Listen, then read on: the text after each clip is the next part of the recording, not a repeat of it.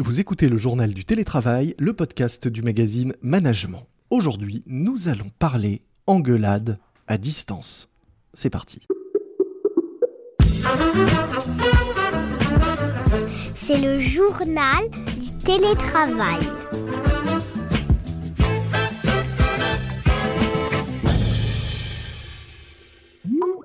Une bonne engueulade, au bureau ça se règle souvent autour de la machine à café, mais en télétravail, comment fait-on pour faire retomber la pression quand les tensions augmentent entre membres d'une même équipe ou tout simplement entre collègues par écran interposé? Pour en parler et essayer de trouver quelques pistes, j'accueille aujourd'hui dans notre podcast Arnaud Gilberton, directeur pédagogique à l'ESSEC et cofondateur d'IDOCO, cabinet de conseil et de formation en management et en ressources humaines. Bonjour Arnaud. Bonjour Dominique. Alors première question, est-ce que vous avez vraiment constaté, vous, euh, ces derniers mois ou ces dernières semaines, une multiplication des conflits liés à la généralisation du télétravail, en tout cas du télétravail sanitaire et forcé? Alors oui, on a aujourd'hui un, un, développement de la conflictualité mmh avec différentes formes de conflits. Hein. C'est pas toujours des, des gros conflits, mais on va dire qu'on observe des situations de défiance, une perte de confiance qui est plus liée à l'isolement social propre à la crise sanitaire qu'on traverse que au télétravail à proprement parler. Donc c'est vraiment lié à un télétravail renforcé, mmh notamment pour des équipes où il y a une très forte charge de travail et on voit des collaborateurs qui passent leur temps à enchaîner des visioconférences sans avoir vraiment de temps de respiration, ce qui crée du coup des, des climats euh, propices au développement d'incompréhension, de malaise, voire de mal-être et à terme de conflit. Vous dites que vous notez une plus grande hostilité des salariés face à la dématérialisation des échanges, c'est-à-dire c'est ce ras-le-bol des visios? On observe le ras-le-bol des visios et puis je pense qu'aujourd'hui il y a beaucoup de salariés qui ont envie de retrouver du contact avec leurs collègues, des temps de régulation, des temps informels et du lien social. Mmh Une des difficultés qu'on qu traverse aujourd'hui, hein, c'est vraiment la perte de lien social et le fait que le travail devient un peu mécanique.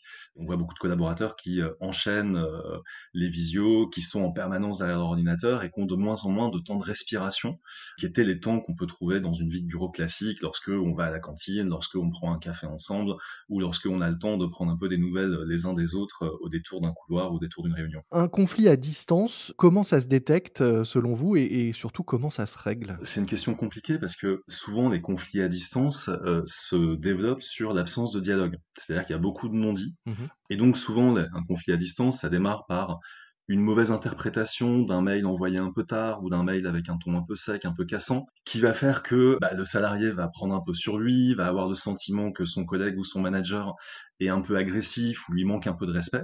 Le problème, en fait, c'est comme il y a peu de temps de régulation, il n'y a pas beaucoup d'occasion de l'exprimer. C'est-à-dire qu'il n'y a pas beaucoup d'occasion de pouvoir le dire.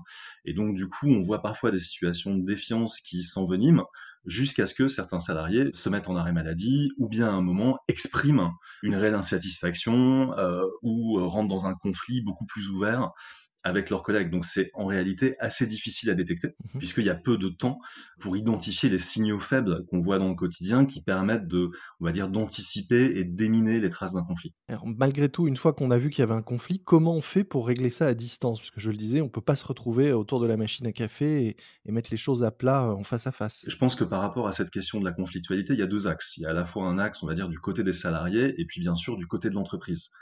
Du côté des salariés, d'abord, ce qui est important, c'est de pouvoir très rapidement exprimer une situation de malaise ou d'inconfort, c'est-à-dire de ne pas attendre avant d'exprimer à son manager le fait qu'on est mal à l'aise par rapport à des mails envoyés un peu tard, qu'on est dans une situation un peu difficile avec un de ses collègues, mais je pense que c'est important de pouvoir en parler tôt. Oui, c'est-à-dire ne pas euh, ruminer dans son coin en se disant je vais attendre de le croiser pour mettre le truc à plat, puisque par définition on va pas le croiser, donc on ne rumine pas, on en parle tout de suite dès qu'un petit truc nous gêne. Bah c'est ça la difficulté, effectivement, vous voyez, c'est que euh, dans une vie de bureau classique, on peut se dire une réunion c'est pas très bien passé, un mail c'est pas très bien passé, mais j'en parlerai à mon collègue la prochaine fois que je le croiserai au bureau. Mmh Là aujourd'hui, comme il n'y a pas beaucoup d'occasions d'échanges informels, le risque c'est de ruminer. Et plus on rumine, c'est-à-dire que plus on, garde pour soi des émotions un peu négatives, plus du coup, euh, lorsque ça ressort, ça ressort de manière un peu violente et un peu dure.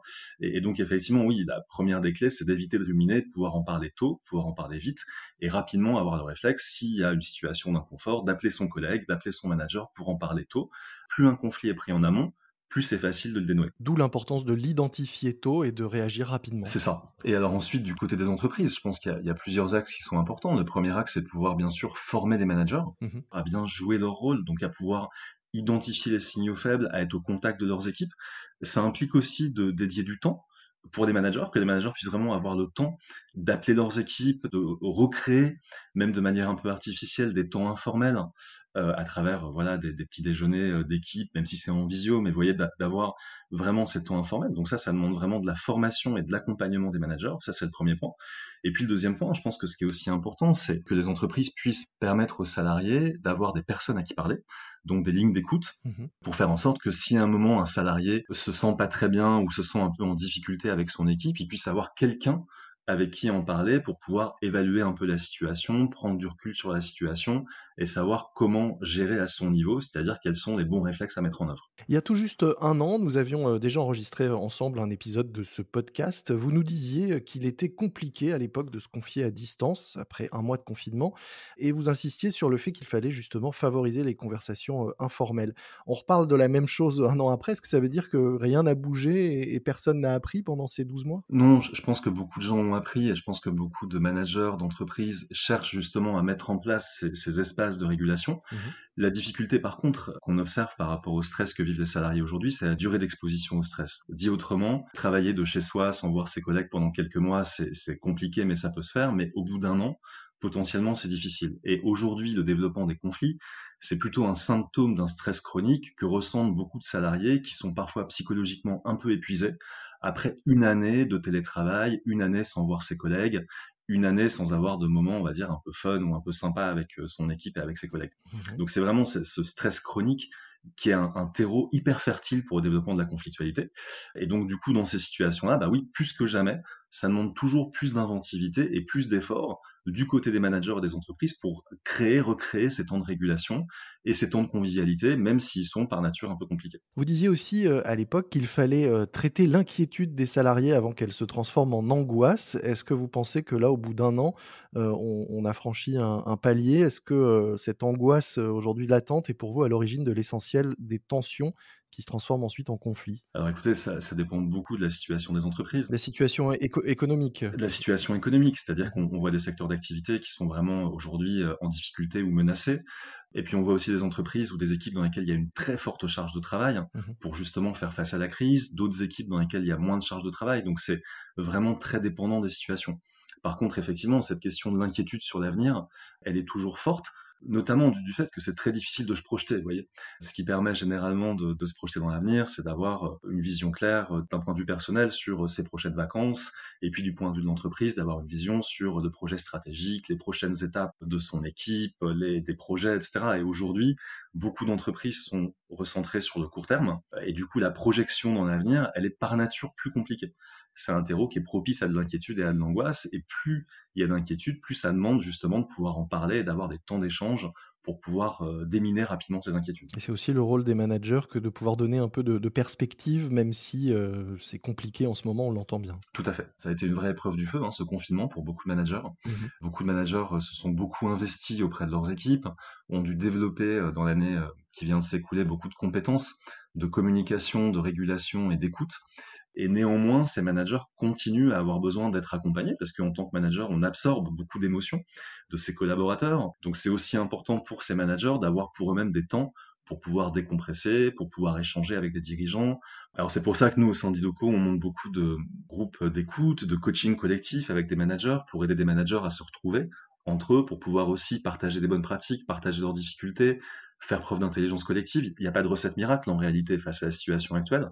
Par contre, ce qui est important, je pense, c'est justement entre managers de garder un, bon, une bonne qualité d'échange pour éviter le sentiment d'isolement que pourraient ressentir certains managers face à des équipes qui sont un peu en conflit ou un peu en difficulté. On a beaucoup parlé euh, d'échanges informels et d'écoute. En revanche, euh, pas une seule fois de bienveillance, alors que ce mot a été très utilisé euh, ces, derniers mois. Est-ce que ça veut dire qu'on en a fait trop autour de ça, que c'est un peu tarte à la crème, cette idée de bienveillance, ou est-ce que c'est quand même toujours au cœur des préoccupations ou de ce que doit avoir en tête un manager face à ses équipes à distance? Effectivement, le, mot bienveillance, il a, il a été énormément employé, il est énormément employé, mais je pense qu'il correspond à une réalité.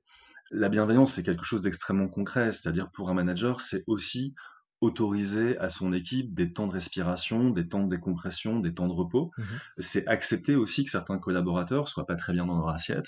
C'est accepter que certains collaborateurs aient du mal à être performants comme d'habitude. Vous voyez, donc c'est pouvoir faire preuve un peu de tolérance par rapport aux difficultés personnelles que peuvent traverser des collaborateurs. Donc oui, ce mot de bienveillance, il est important, à condition que ça reste pas juste un vœu pieux ou un, mot valise, mais que ça se traduise vraiment à travers des actes euh, et des comportements concrets. Et dans ces comportements concrets, je pense qu'il y a vraiment la question de d'autoriser les membres de son équipe à avoir des temps de repos, des temps de respiration et des temps de décompression dans la situation actuelle. Et à condition de ne pas oublier de se l'appliquer à soi-même quand on est manager, d'être bienveillant avec soi-même et à l'écoute de ses propres émotions. Donc. Effectivement, ça passe par là. C'est difficile d'être euh, bienveillant avec les autres si on n'est pas dans la durée, en tout cas si on n'est pas bienveillant vis-à-vis de soi-même. Donc il y, y a, un petit travail à faire avec soi-même en tant que manager pour accepter aussi de ne pas être un manager parfait, pour accepter d'avoir aussi parfois des baisses de morale, des baisses d'énergie, et se dire qu'une baisse d'énergie, c'est pas grave dans la situation actuelle tant que ça dure pas trop longtemps. Merci beaucoup euh, Arnaud Gilberton. J'espère que vous aurez redonné un peu d'énergie à ceux qui nous écoutent. Je rappelle que vous êtes l'un des euh, cofondateurs d'IDOCO, cabinet euh, de conseil et de formation en management et en ressources humaines. Nous mettrons dans les notes de cet épisode un lien vers le site du cabinet pour ceux qui souhaiteraient en savoir plus sur vos activités. Merci beaucoup Dominique. Ça vous a plu, mais vous avez trouvé ça un peu court. 178 autres épisodes du journal du télétravail vous attendent. Ils sont en ligne sur l'ensemble des plateformes d'écoute. Certains, même un an après, restent toujours parfaitement d'actualité et pourront eux aussi vous aider à mieux télétravailler. Le journal du télétravail, l'historique de tous les épisodes, trois saisons, disponibles sur l'ensemble des plateformes Apple Podcasts, Castbox, Spotify, Deezer et les autres. Moi je vous dis à très vite, d'ici là soyez prudents, respectez les consignes, ce qui reste des gestes barrières du couvre-feu et du confinement, et bon télétravail à tous. C'est le journal du télétravail.